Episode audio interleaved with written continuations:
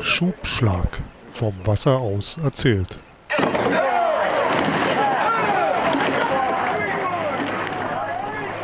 Herzlich willkommen zu einer neuen Folge vom Schubschlag. 1. Januar 2023, ähm, Folge 30. Die 30 haben wir nicht im ersten Jahr ganz geschafft, aber wir sind wieder da, frisch zurück aus der Weihnachtspause, ohne Neujahrskater, wie immer aktiv, ähm, scharfsinnig und äh, interessiert, denn das ist der Podcast übers Rudern und Geschichten, die der Rudersport schreibt und geschrieben hat. Mein Name ist auch im Jahr 2023 noch Carsten Bjeski und wie immer mit mir zusammen hier Matthias Zappel-Zander. Frohes Neues! Ja, frohes Neues, Carsten. Und ich hoffe, du hast dir keine Vorsätze geschafft fürs neue Jahr, weil die alten hast du ja noch gar nicht gebraucht. Also kannst du das ja erstmal bei dir behalten und mit den alten weiter versuchen. Nein, genau. ich freue mich. Ein frohes neues Jahr auch allen Zuhörern. Erster, erster, wir können das Wasser nicht halten. Wir müssen gleich am ersten Tag des Jahres eine neue Folge aufnehmen. Ähm, und die heute auch ohne Gast, weil wir wollten halt keinen äh, Nerven, nicht zu trinken am 31., um heute halbwegs fit zu sein, um sich mit uns zu unterhalten. Aber dass du sagst, ich sei scharfsinnig, äh, würde ich abstreiten. Hast du noch nie gehört. Aber gut, ich habe mir gesagt, man muss das neue Jahr mit Komplimenten dann mal anfangen, ja, auch wenn es vielleicht ein bisschen gelogen ist. Aber ähm, wir haben heute wieder keinen Gast in der Sendung, aber du hast was vorbereitet, denn ähm, Zappel ist ja einfach noch viel verrückter als ich. Der liest noch mehr historische Sachen übers Rudern. Der stöbert in alten Archiven rum. Ähm, und ähm, ja. wir hatten halt schon Ende des letzten Jahres drüber gesprochen. Mit, ey, ich hab hier noch was, ich hab hier noch was, wir müssen das noch machen. Und ich gesagt, nee, Weihnachtsferien, jetzt ist Schluss, bekommen wir nicht mehr hin. Wir machen, wir legen damit los im Januar. Und ähm, du hast mal wieder ein Buch übers Rudern gelesen, Zappel. Ja, ich habe ein Buch übers Rudern gelesen und ich habe mir sogar die Mühe gemacht, äh, das in Englisch zu lesen, weil es es in Deutsch nicht gibt. Und äh, eigentlich bist du selber schuld, dass du es nicht Weihnachten machen wolltest, weil äh, es geht um eine Person, die am 24.12.1924 Geburtstag gehabt hätte. Es wäre also das 98. Jubiläum gewesen, was wir dann halt verpasst haben. Aber wir können auch einen anderen Ansatz finden, warum ich unbedingt was über diese Person machen wollte. Ähm, es gibt das Buch von Arno Bös, was du ja natürlich allen nicht ruderaffinen Leuten in deinem Umfeld geschenkt hast, 111 Gründe, Rudern zu lieben. Und das werden natürlich auch alle anderen äh, Ruderer gemacht haben, die das Definitiv, Leuten geschenkt ja. haben, die Rudern halt nicht kennen. Und eines dieser, einer dieser Gründe äh, behandelt genau diese Person, über die wir oder über die ich heute wohl äh, eher reden werde. Und zwar Thomas Keller. Thomas Keller war 31 Jahre lang der FISA-Präsident und ähm, nun kann man sich heutzutage gar nicht vorstellen, warum möchte man über einen Funktionär reden, der ähm, einem Verband vorstand. Also Funktionäre haben jetzt nicht unbedingt den besten Ruf. Es, Zuhörende ja, Du musst ja erstmal den Jüngeren hier erklären, weil FISA heißt es ja gar nicht mehr, Zappel. Nein, es heißt jetzt World Rowing, weil äh, aber das ist der Weltruderverband. Aber äh, wir hatten halt einen Vorsitzenden im Weltruderverband, über den es wirklich lohnt zu reden und der auch, er ist im Jahr 1989 verstorben, über den man auch weit über 30 Jahre nach seinem Tod immer noch berichten kann und erzählen kann und äh, vielleicht auch erzählen sollte, warum er so eine Position hatte und warum er ja auch heute eigentlich noch wichtig ist und äh, nicht vergessen sein sollte. Kannst du dir vorstellen, ähm, wer gesagt haben könnte, überall auf der Welt haben die Menschen die Unaufrichtigkeit, die übermäßigen Kosten und die Zeremonie, die die Spiele begleiten, satt. Ihr größter Erfolg in diesem Jahrhundert ist keine Garantie für die Zukunft. Oder die Regierung des Sports wird mit Methoden durchgeführt, die in gewisser Weise völlig veraltet sind. In der Industrie lässt sich der Erfolg führender Persönlichkeiten in Zahlen messen. Das ist ein Maßstab, der fehlt, wenn man die Arbeit einer Führungskraft im Sport einschätzen möchte. Eine administrative Laufbahn im Sport wird oft missbraucht, um persönliche Eitelkeiten zu befriedigen. Das hätte ja von mir das sein können. Wahrscheinlich, ja. Das sagte Thomas Keller 1973 in Warna auf äh, einem IOC-Kongress und zwar in Angesicht des IOC-Präsidenten. Und so. ähm, ja. das kann man einfach mal so stehen lassen. Äh, das hat damals keiner gesagt. So, um erstmal kurz zusammenzufassen, also 24 geboren. Mit 16 ist Thomas Keller ins Boot gestiegen beim Grasshoppers Club in Zürich. 1948 ist er Diplom-Ingenieur für Chemie in Zürich geworden und sagte aber später, er verstünde von Chemie ungefähr so viel wie eine, ein Kind vom Fußball. 1950 ist er Schweizer Meister im Einer geworden. Also er weiß oder er wusste sehr gut, ähm, wie es ist, auch im Boot zu sitzen und ist in dem gleichen Jahr übrigens auch Dritter bei den Europameisterschaften in Mailand geworden. Also er ist wirklich ein, auch ein Spitzenruderer geworden und äh, musste allerdings seine Karriere dann mal unterbrechen und war 1951 dann beruflich in Manila wo er 1954 dann wieder zurück in die Schweiz kam. Er konnte übrigens auch in Manila rudern, da gab es einen Ruderclub, ähm, aber Indonesien war nicht Mitglied in der FISA damals. Die FISA Ach. war damals wirklich fast ein reines europäisches äh, Projekt, hatte irgendwie 40 Mitglieder, hat ein paar mit ein paar überseeischen Anhängseln, aber Indonesien zum Beispiel war nicht dabei. Er ist dann 1955 wieder Schweizer Meister im Doppelzweier geworden und äh, startete auch in Henley und ist in Henley, da begann seine lebenslange Liebe zu Henley wahrscheinlich, ähm, ist in Henley Zweiter hinter der UdSSR geworden. 1956 ist er sogar Schweizer Meister im Einer und im Doppelzweier geworden. Also du siehst, er war Skola, ja. Carsten. Ja, ja, ja, ähm, ja, ja. Die besseren Menschen. Du sagst es. Und äh, ist dann bei der Europameisterschaft in Bled Vierter äh, geworden. Und äh, in dem Jahr waren Olympische Spiele in Melbourne. Und die Olympischen Spiele in Melbourne waren sehr, sehr spät im Jahr. Die waren erst im November. Und äh, er hat sich durchaus Hoffnung auf eine Medaille ähm, da ausgerechnet. Ja. Und er hatte sogar schon eine Akkreditierung mit allem drum und dran. Und ähm, ja, warum war er nicht bei Olympia? Jeder, der an Olympia und Boykott denkt, denkt eigentlich an 80 oder an 84. Aber auch 1956 gab es schon einen Olympia-Boykott. Und zwar wurden die Olympischen Spiele von der Schweiz, von den Niederlanden und von Spanien boykottiert. Okay. Wegen der Niederschlagung der Aufstände in Ungarn durch die Sowjetunion. Das ist aber nicht die ganze Wahrheit. Ägypten, Libanon und der Irak haben die Olympischen Spiele gleichfalls boykottiert wegen der Suez-Krise. Und China boykottierte die Spiele auch, weil Taiwan anerkannt wurde und äh, bei den Olympischen Spielen dabei war. Es ist also keine Geschichte der 1980er Jahre mit Boykott. Ähm, es gab schon also eher. eigentlich ein dreifacher Boykott da mit drei unterschiedlichen. Es war ein dreifacher, es war ein dreifacher Boykott, ja. Und äh, kleine Episode am Rande. Die Schweiz hat zwar die Sommerspiele boykottiert, aber die Schweiz hat trotzdem eine Bronzemedaille in der Medaillenstatistik stehen bei den Olympischen Spielen, weil die Reiter mit ihren Pferden. Die waren schon unterwegs wahrscheinlich, oder was? Nee, die waren, die waren gar nicht, die Reiterspiele waren gar nicht in Australien, die waren in Stockholm und die waren auch ein paar Monate eher. Und äh, deswegen haben die Reiter, die Schweizer Reiter, eine Bronzemedaille geholt. Und der Rest der Mannschaft musste dann boykottieren. Also so absurd können dann manche Geschichten Interessant, sein. Ja. Ja. Thomas Keller hat weiter gerudert. Er hat immer noch gehofft, dass er dann vielleicht noch fit bleibt, bis er 1962 denn zu den Olympischen Spielen kann. Aber er hat im Juni 1958 dann Bronze im Doppelzweier auf einer FISA-Regatta erreicht, wo ihm, äh, gibt es ein Foto, wo ihm der äh, damalige FISA-Präsident Gaston Mühlek ähm, noch gratuliert. Und äh, der stirbt ein paar Wochen später bei einem Flugzeugabsturz.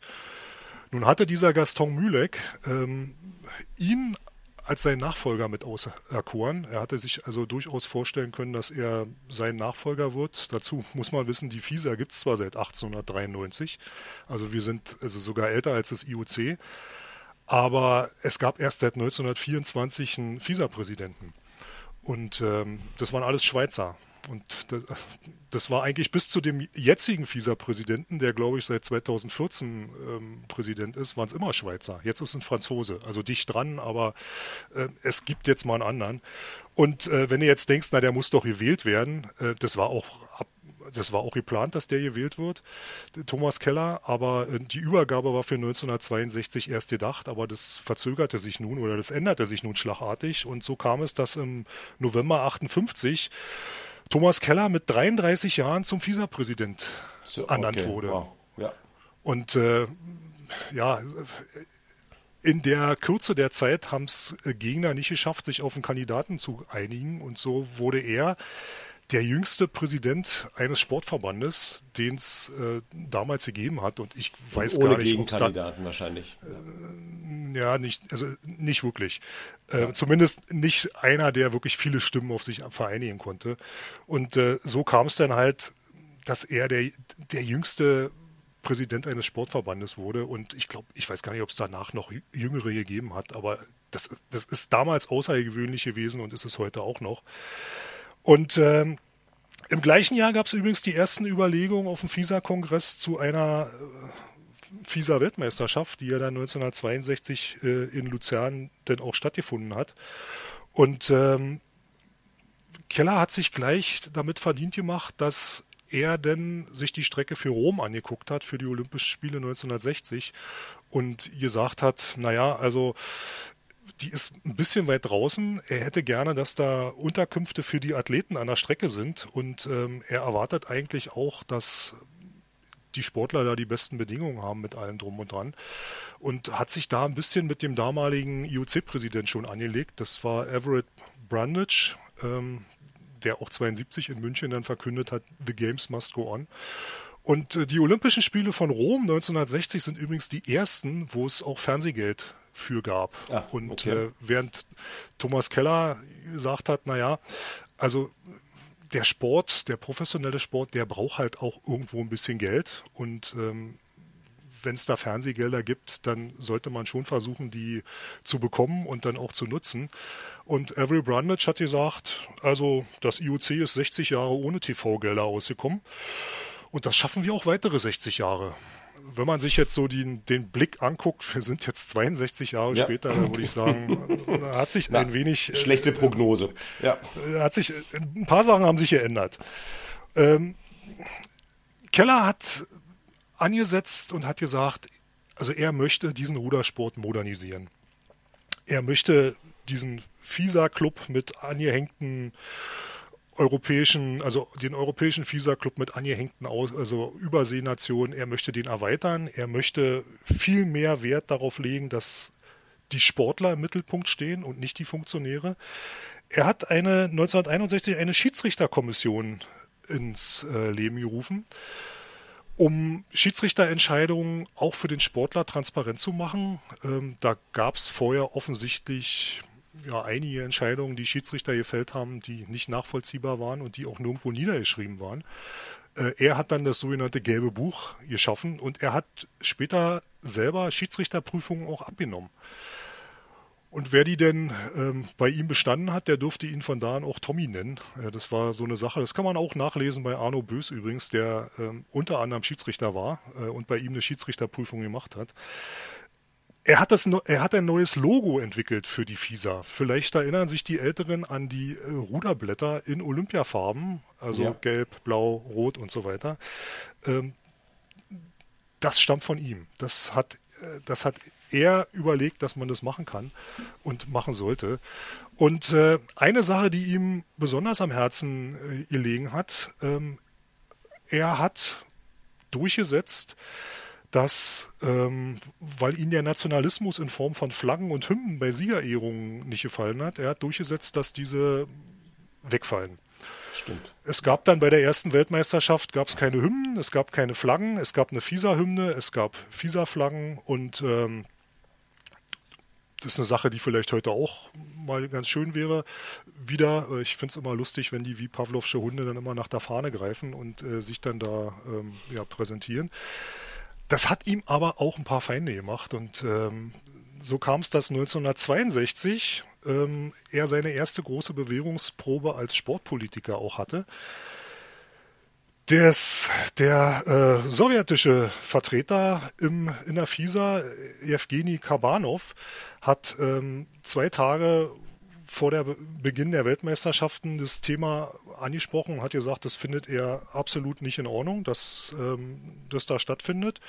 Ähm, er ist da sehr erstaunt drüber und er lehnt das ab. Und ähm, beim IOC gab es drei Monate vorher einen ähnlichen Antrag, der auch abgelehnt worden ist, weil Flaggen und Hymnen repräsentieren schließlich die Ehre und den Stolz der Länder und Menschen, die diese Champions erschaffen haben. Und äh, wir glauben nicht, dass die FISA sich denen gegenüber gleichgültig verhalten sollte. Daraufhin hat äh, Thomas Keller erwidert, Länder gewinnen keine Regatten und der Zweck unserer Entscheidung basiert auf dem Wunsch, die Leistung des Ruderers in den Vordergrund zu stellen. Dann war erstmal eine Weile Ruhe, ähm, aber ein Jahr später in Kopenhagen kam das Thema durch die Sowjets wieder ähm, auf den Zettel und natürlich hatten sie alle noch in Erinnerung, wie diese entstaatlichten Veranstaltungen in Luzern ausgegangen ist. Und ähm, es gab eine Abstimmung und da haben die Delegierten sich mit 37 zu 15 Stimmen dafür entschieden, dass die Zeremonie mit Filmen und Flaggen wieder eingeführt wird.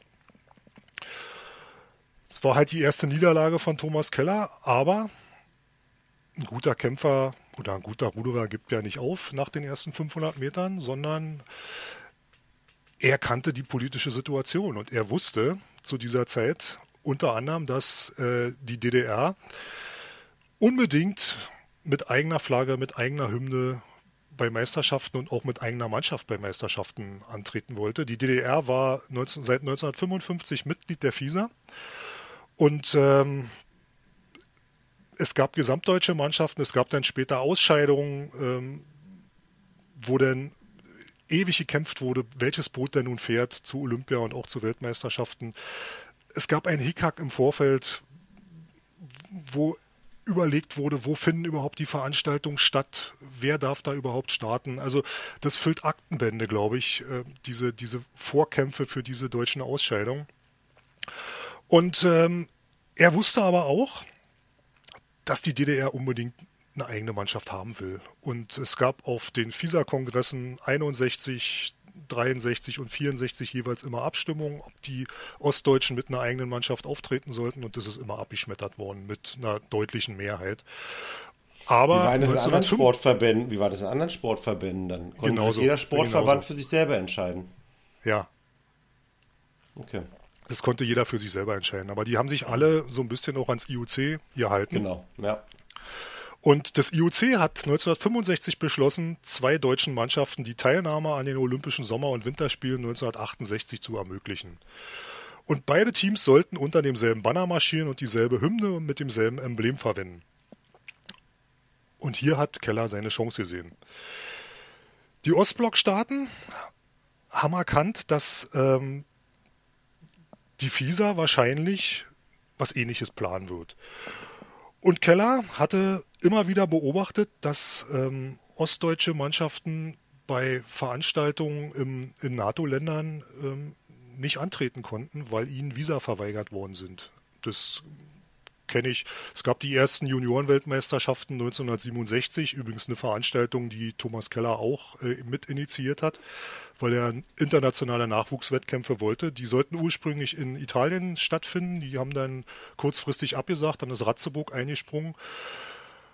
Und da durften die DDR unter anderem nicht starten, aber auch äh, die anderen Ostblockländer sind da nicht angetreten, weil sie halt äh, keine Visa bekommen haben. Und ähm, Angesichts der Wahrscheinlichkeit, dass Mannschaften Ostdeutschlands bei Meisterschaften vertreten, für die er und die FISA verantwortlich waren, hat er Nachforschungen bei anderen Verbänden und in verschiedenen Ländern angestellt, wie es denn möglich sei oder was die Bedingungen seien, dass die Teilnahme ostdeutscher Athleten an solchen Veranstaltungen möglich sei. Und zwei Fragen hatten eine eindeutige Antwort. Und zwar die eine, Flaggen konkurrierender Nationen sollten nicht gehisst werden. Und bei Medaillenzeremonien sollte es keine Fahnen und Hymnen geben. Und mit den Informationen hat er sich äh, mit der FISA-Führung zusammengesetzt, hat vor dem Kongress 1965 äh, einen Brief verfasst mit der FISA-Führung, in dem er darüber informierte alle Nationen in der FISA, dass er vorschlagen wird, dass bei Meisterschaften nur die Fahne des Gastgeberlandes gezeigt wird und dass Medaillenzeremonien ohne Flaggen und Nationalhymnen abgehalten werden. Er schreibt da weiter, dass ähm, früher die FISA aus idealistischen Gründen diese Idee gehabt hat. Ähm, jetzt argumentierte sie aber, dass es aus praktischen Erwägungen geschieht, damit alle Nationen auch bei allen Veranstaltungen daran teilnehmen können. Und äh, es gab natürlich eine Abstimmung. Die Formalitäten der Abstimmung waren zügig erledigt. Beide Anträge für die Protokolländerung und für die Aufhebung der Maßnahmen von 1955, dass es nur eine deutsche Mannschaft geben sollte, wurden mit gleich großer Mehrheit angenommen. 46 Ja-Stimmen, vier Enthaltungen und eine Nein-Stimme. Nur die Westdeutschen, ja, ich sage jetzt mal nichts dazu, das war ein kalter Krieg, äh, sind vermutlich für die drei Enthaltungen verantwortlich gewesen und ja. äh, erhoben auch die Stimme und beharrten darauf, dass die Aufgabe einer Ein-Team-Lösung nicht gerechtfertigt wäre. Ich sag mal so, in den 70er Jahren sie, hatten sie eh dann kaum noch eine Chance oder selten eine Chance. Da wären sie sowieso meistens nichts dabei gewesen, aber es ist eine andere Geschichte. So und so kam es, dass Nationalflaggen und Hymnen beim Rudern, bei Weltmeisterschaften, erst in den 90er Jahren wieder präsentiert wurden. Und, ja, das, ähm, kam, das kam irgendwann erst wieder Ende der 90er Jahre, glaube ich, sogar zurück. Ja, ne? Das kam, kam relativ spät, ja. So, in der Zwischenzeit, also nachdem er diesen Kampf denn da bewiesen hat, dass er auch als sehr junger Sportpolitiker sich da durchsetzen kann, ähm, hat er natürlich, war er natürlich damit beschäftigt, sich mit der Olympiastrecke von 1970 in Tokio zu beschäftigen, wo übrigens zwei zur Auswahl standen. Das war mir auch neu, das wusste ich auch nicht. Ähm, was aber klar war, dass es große Seitenwindprobleme da gab auf der Einstrecke. 64. Und 64 in Tokio, ja. ja. Die älteren Clubkameraden erinnern sich an den Vierer mit des Berliner Ruderclubs, genau. der ja. Olympiasieger geworden ist. Aber wir, wir sprechen ja nicht nur für Clubkameraden. Da gab es ja auch noch äh, andere, ähm, die da erfolgreich waren. Und äh,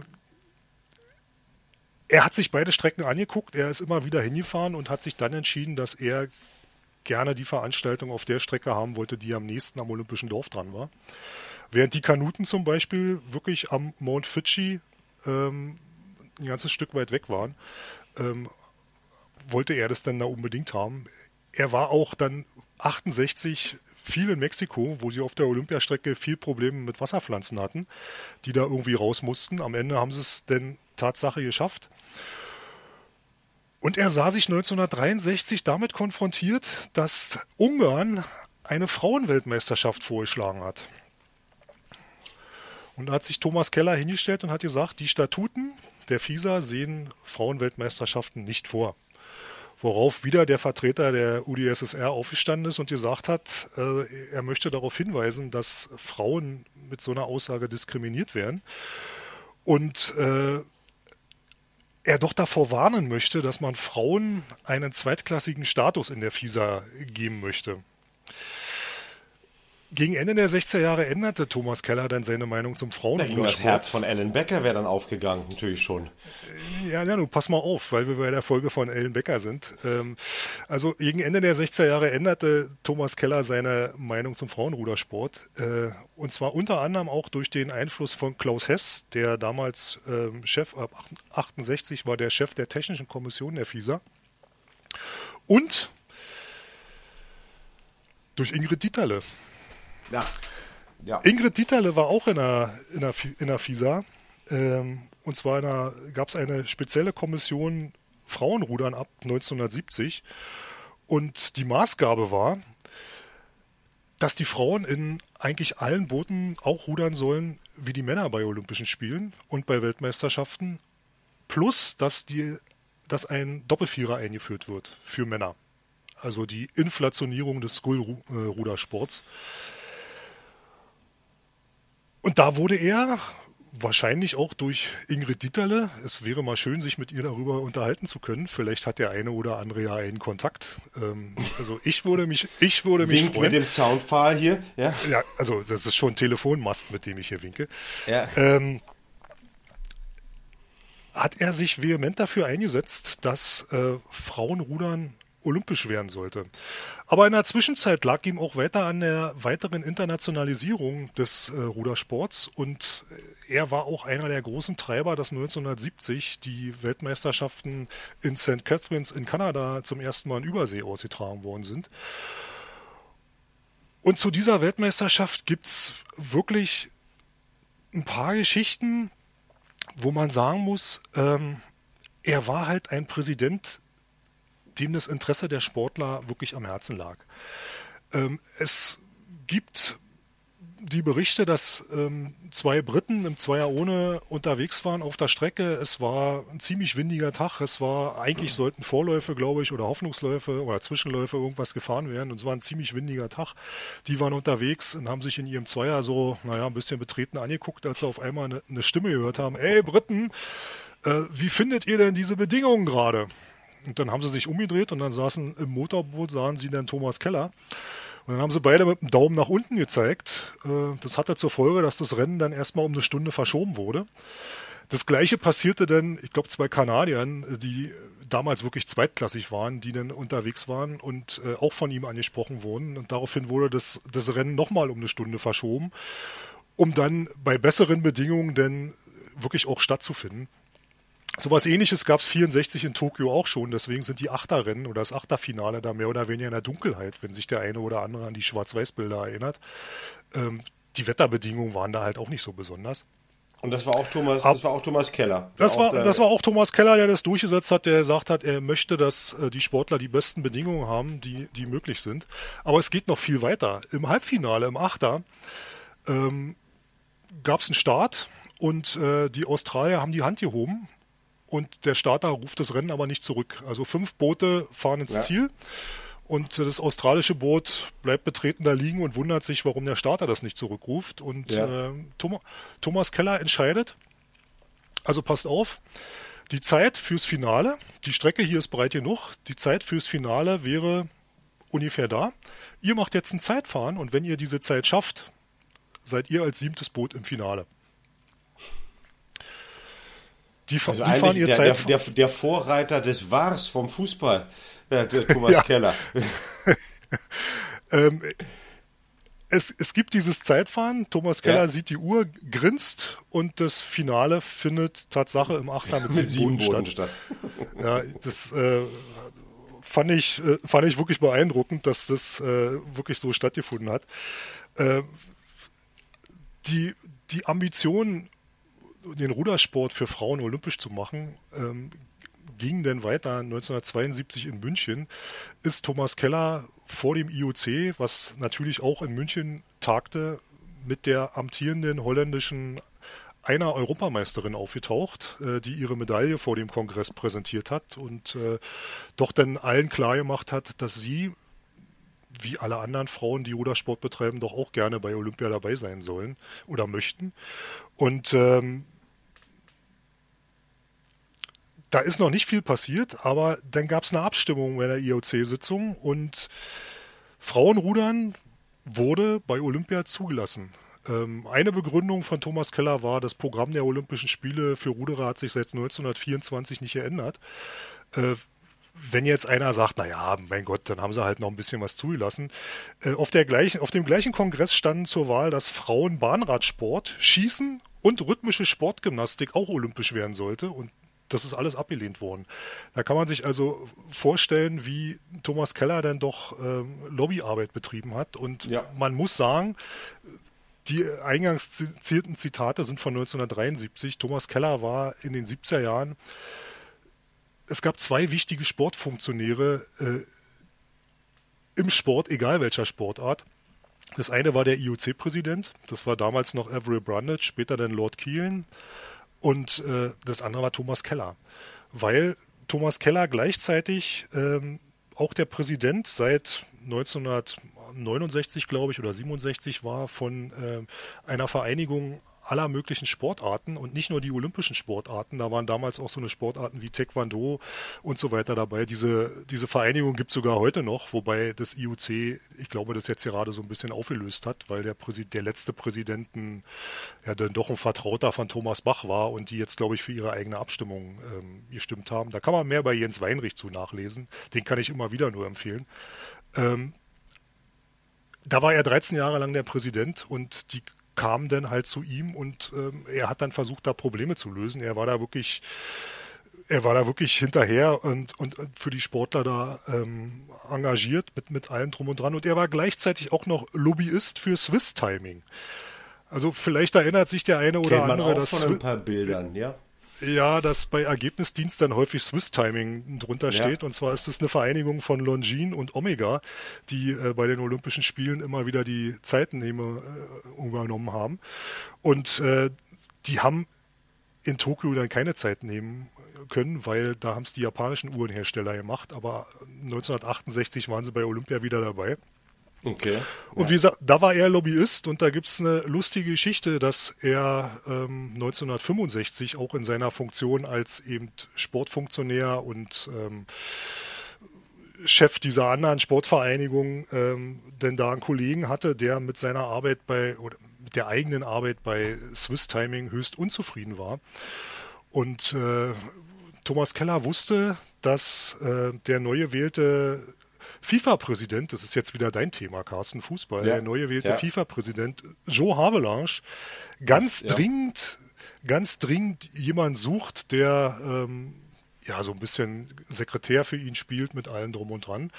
Und dann hat er ihm, äh, das hat, muss er auch Thomas Keller erzählt haben, und dann hat Thomas Keller diesen Kollegen gefragt, na sag mal, das wäre doch vielleicht was für dich, ich weiß ja, dass du hier unglücklich bist. Und dann hat dieser damals doch junge Kollege von Swiss Timing nach kurzer Überlegung gesagt, ja, das mache ich. Und das war niemand anders als Sepp Blatter.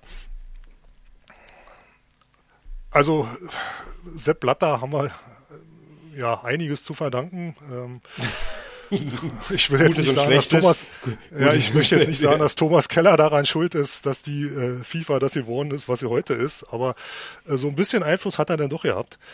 Äh, 1900 ja, oder doch das schweizerische Netzwerk, ne, um es mal neutral zu sagen. Ja, das schweizerische Netz, ja, die haben da gnadenlos zugeschlagen, ja. 1975 hat er sich äh, mit einem jungen Sportler getroffen, der am Ende seiner Sportkarriere war und hat ihn gefragt, ob er nicht, äh, wie lange der denn noch Sport treiben möchte und ob er sich nicht vorstellen könnte, dann der FISA beizutreten, weil äh, Thomas Keller hat sich gerne Leute ausgesucht, die er beobachtet hat und gesehen hat, wo er fand, die wären vielleicht nützlich für den Verband und hat die dann angesprochen und äh, rekrutiert. Und äh, dieser damals junge Sportler war Dennis Oswald, ähm, den er schon so 1975, 76 als seinen Nachfolger auserkoren hat. Hand und gleichzeitig äh, handverlesen, ja, obwohl es demokratisch gewählt ist. Und äh, mhm. äh, gleichzeitig tauchen dann 1976 erstmals Frauen bei Olympischen Spielen auf.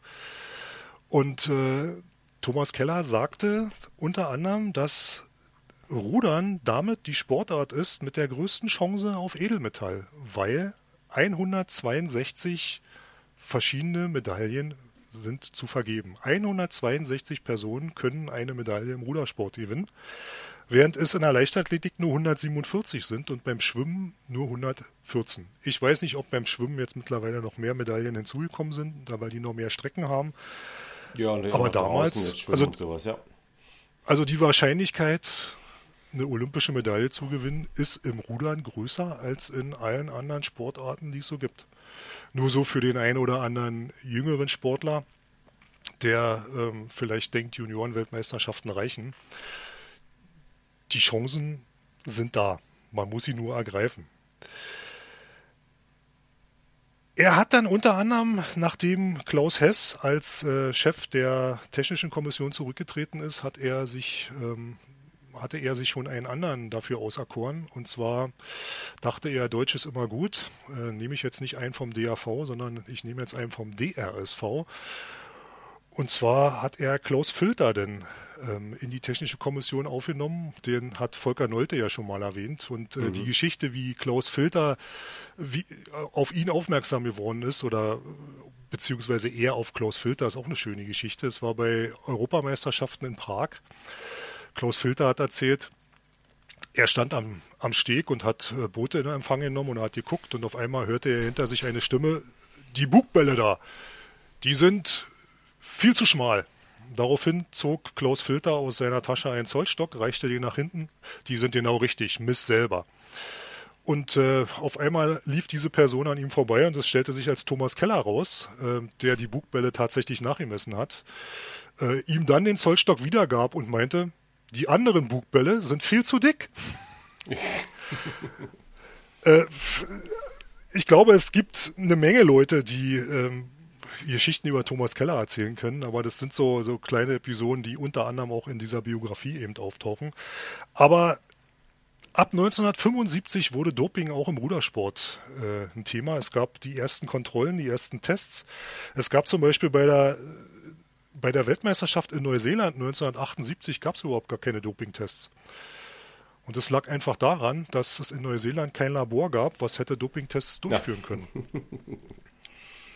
1980 in Mannheim wurden denn zum ersten Mal zwei sowjetische Ruderer positiv ähm, getestet, worauf die Idee äh, von Thomas Keller unter anderem initiiert wurde, dass man Trainingskontrollen einführt. Also wir reden hier von 1980, dass man Trainingskontrollen einführt ähm, mit der Maßgabe, um die Sportler zu schützen.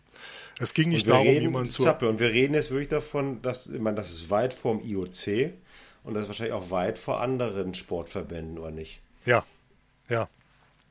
Ja, es gab 1981 bei der Regatta in Vichy dann einen weiteren ähm, Test.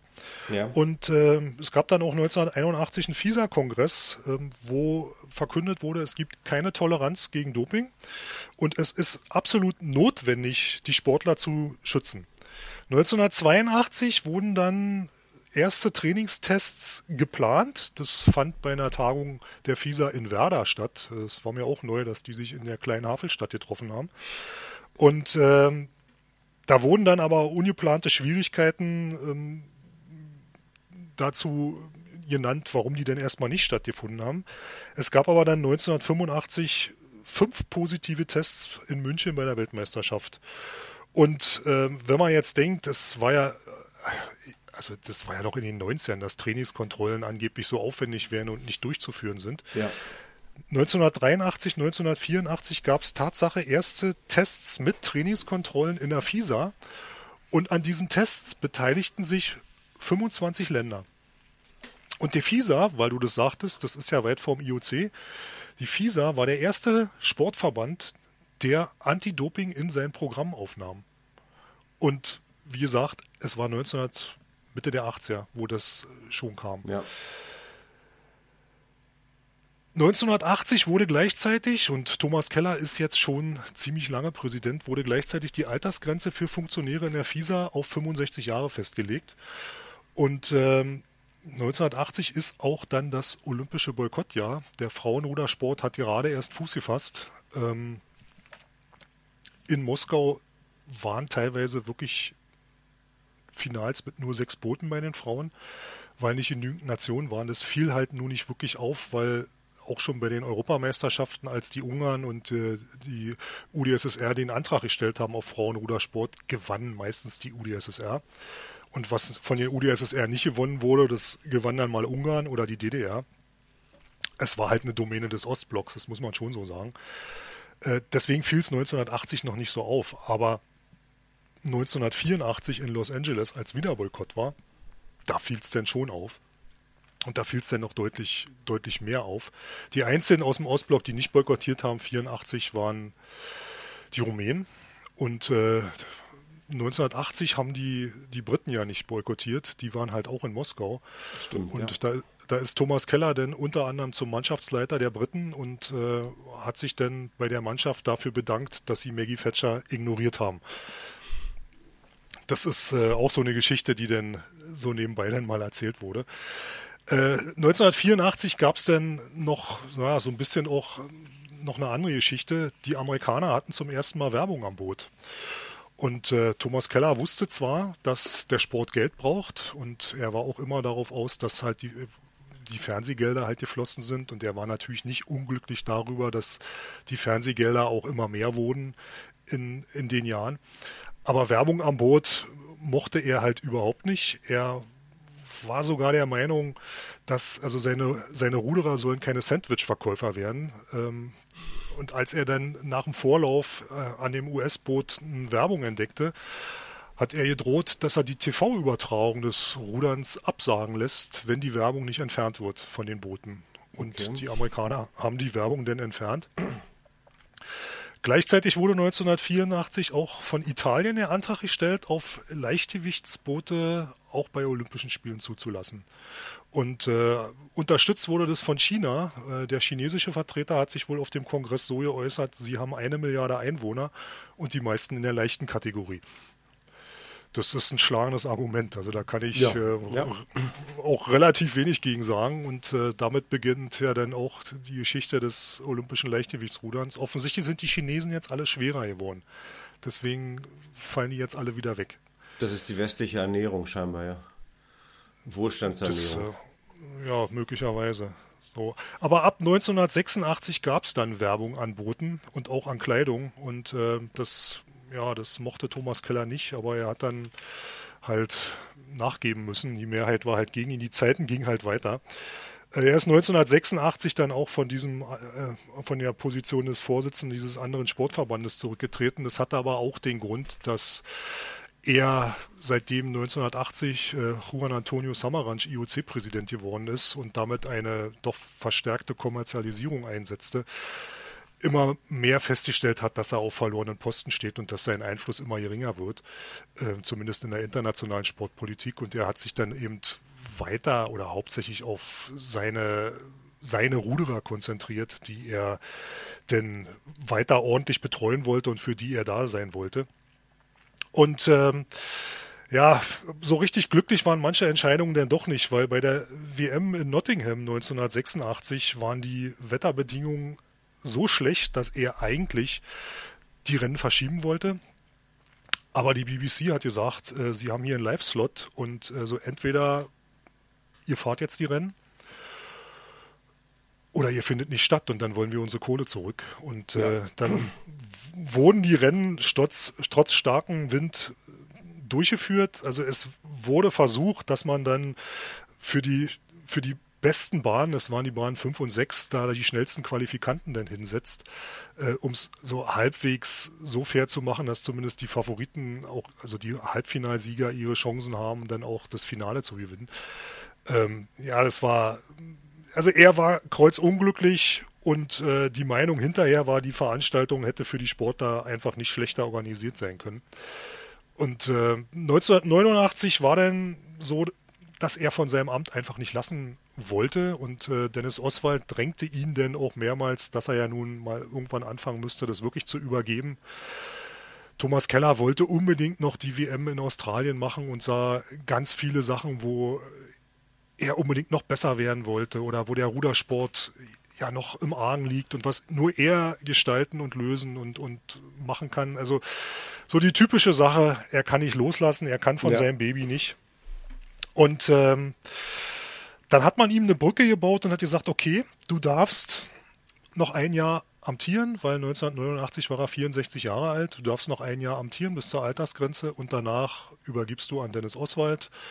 Das wurde auch verabschiedet, das wurde auch gemacht und getan, aber er, hat sich dann mehr oder weniger geweigert, das zu unterschreiben diesen, diesen Brief. Und äh, ja, dann hat dann irgendwann Klaus Hess als Vizepräsident gesagt zu Dennis Oswald, dann gib mir das Ding, dann unterschreibe ich das.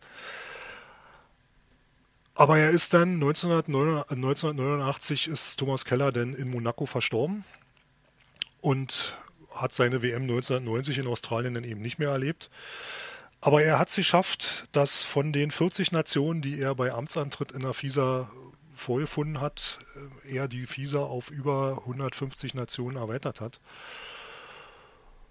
Und viele Änderungen eingeführt hat, die den Sportler auch wirklich in die Mitte des Sports gestellt haben und weniger den Funktionär eben haben machen lassen, sondern er wollte schon, dass die Sportler, die ja die Show machen, dafür auch belohnt werden und dafür dafür auch dargestellt werden, dass sie eben diejenigen sind, die diese Show veranstalten. Deswegen gibt es ja auch nicht ohne Grund die Thomas Keller-Medaille, die seitdem jährlich verliehen wird. Und so bleibt ja zumindest den Ruderern immer noch so ein bisschen in Gedächtnis. Und der eine oder andere Sportjournalist, der sich mit Olympia, mit der olympischen Bewegung, dem IOC und so weiter befasst, der stolpert dann irgendwann dann immer mal darüber, dass ja nie ein Funktionär gegen das IUC auftritt, dass äh, er dann irgendwann feststellen muss, doch, es gab es schon mal. Und das war Thomas Keller. Und äh, der Journalist, der darüber gestolpert ist, ist ähm, wie heißt er denn? Clive Owen? Heißt der Clive Owen? Jetzt muss ich selber gucken, wie er heißt. Habe ich vergessen. Der ist David Owen und äh, der hat ähm, diesen, das Buch Tommy Keller Alive in Sport geschrieben, was ich eigentlich nur empfehlen kann für jeden, der sich mal mit der, mit der Geschichte des Rudersportes und vor allen Dingen mit Thomas Keller beschäftigen möchte, weil ich hatte das große Glück bei der Juniorenweltmeisterschaft 1989 vor der Siegerehrung, die da ein bisschen anders stattfand, als sie denn sonst stattgefunden hat, ihm vorgestellt zu werden vom damaligen DRSV-Präsidenten äh, und, und ein paar Sätze mit ihm zu wechseln. Und ich war beeindruckt eigentlich von dem doch damals schon älteren Herrn, dass ich das Gefühl hatte, dass der wirklich sich dafür interessiert, was ich dazu sagen habe. Also der hat irgendwie es geschafft, die Leute ja für sich in den Bann zu schlagen. Und das fand ich beeindruckend. Und ähm, deswegen sollte man an ihn halt immer wieder erinnern, dass es sowas gab. Und vielleicht ist es ja auch das Vorbild für den einen oder anderen Funktionär, der heute irgendwo aktiv ist. Und das war eigentlich das, was ich mal über Thomas Keller erzählen wollte. Er hat, sehe ich hier gerade noch in meinen Notizen, er war immer derjenige, der die Interessen des Sportes schützen und nicht nur vom Zirkus übernommen werden wollte. Ich glaube, dem ist nicht mehr so viel hinzuzufügen. Sehr schön. Den Zirkus, den Zirkus haben wir ja jetzt. Ja, eine sehr, sehr schöne Geschichte. Sehr guter Lesetipp. Ähm, Hätten wir doch vor Weihnachten machen sollen, dann hätte das Buch auch noch unterm Weihnachtsbaum liegen können bei dem einen. Ja, das ist so, das ist auch schon zehn Jahre alt und du kriegst es auch nur an Kriegst du das auch schon nicht mehr? Ja, du kriegst das Also wir müssen mehr. alle das Buch von Arno Bös kaufen. Das ist das Einzige, was wir noch bekommen können. Ja, das kann ich sowieso empfehlen. Ähm, ja. Vielleicht, ähm, ich will jetzt nicht schon wieder den Zaunfall auspacken, aber ich glaube auch Arno Bös ist jemand, der eine ganze Menge erzählen kann.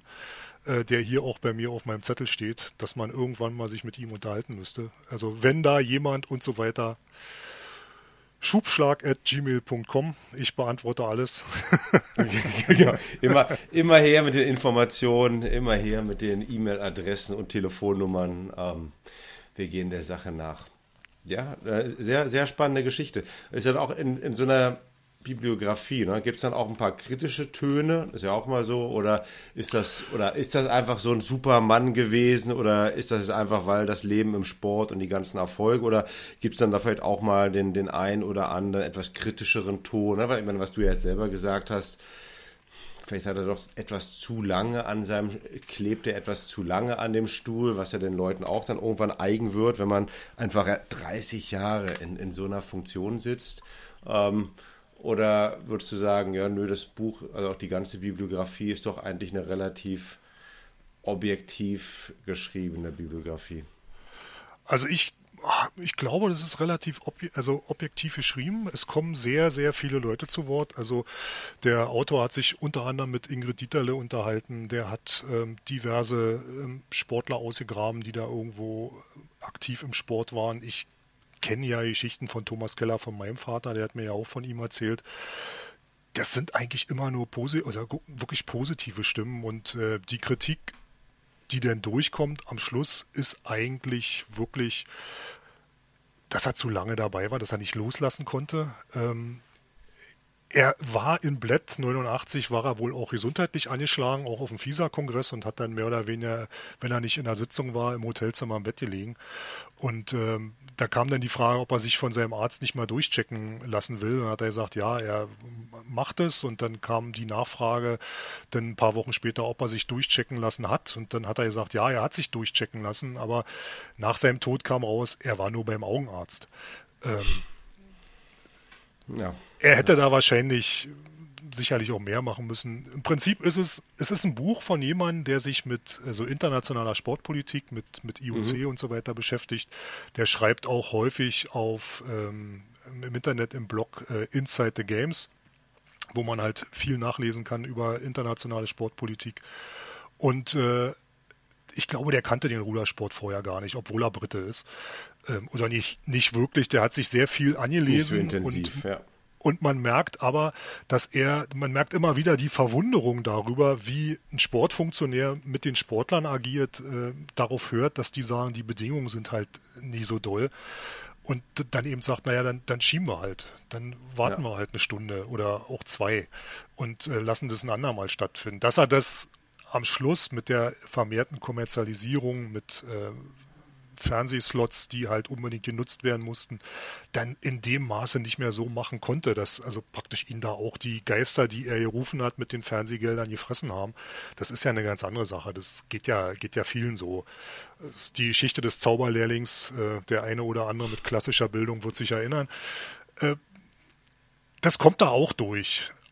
Aber er hat halt diesen Sport wirklich über drei Jahrzehnte geprägt und hat Entwicklungen angestoßen, die in unserem konservativen Sport ich, du hast angesprochen, ich war im Archiv, ich habe gerade auch im Clubarchiv jetzt ein paar Sachen nachgelesen, wie konservativ wir doch in unserem Sport auch sind und äh, uns nicht bewegen wollen in irgendwelchen Richtungen. Da war, eh, da, das muss ein Schock für einige gewesen sein in den mal, ersten anderthalb, zwei Jahrzehnten seiner Tätigkeit das, da wird der eine oder andere nur mit dem Kopf geschüttelt haben. Und dann eben noch in diesem Spannungsfeld Kalter Krieg, Ost-West, wie souverän er da agiert hat, seinen Willen denn durchzusetzen. Wir machen das mit den Flaggen nicht mehr. Finde ich doof. Äh, da einen Weg zu finden nach der ersten Niederlage ist einfach beeindruckend. Also ich glaube, der, der hat zu Recht im Rudersport sein Denkmal verdient. Ja, ja. Ich denke, das war ein schöner Schlusssatz, Zappel. Also Thomas Keller zu Recht sein Denkmal im Sport verdient mit einer ganz tollen Bibliografie und äh, einer etwas anderen Podcast-Folge heute. Das war also mehr Onkel Zander liest vor. Ähm, aber mindestens genauso interessant wie, äh, wie, wie, alle anderen Folgen, jedenfalls für mich. Ähm, ja, ich wir, hoffe, wir können ihn leider nicht mehr befragen. Nee, das, das leider nicht. Ich hoffe, dass es allen gefallen hat. Ähm, wünsche weiterhin einen schönen Start ins, ins neue Jahr. Und dir nochmal vielen Dank, Zappel, dass du uns hier hast äh, teilhaben lassen an deinem Lesevergnügen und deinen Leseerfahrungen. Das äh, hatte ich auf jeden Fall, ja. Aber das mache ich ja gerne. Ich, Wissen zu teilen ist ja was Schönes. Sharing is caring, wie ich von meinem Sohn gelernt habe. Gut. Ja, ähm, du, du, hörst auf deinen Sohn, also ich bin ja, überrascht. Genau, ab und zu, wenn es mir, wenn's mir passt. Ja. Also, in diesem Sinne, das war wieder eine Folge vom Schubschlag.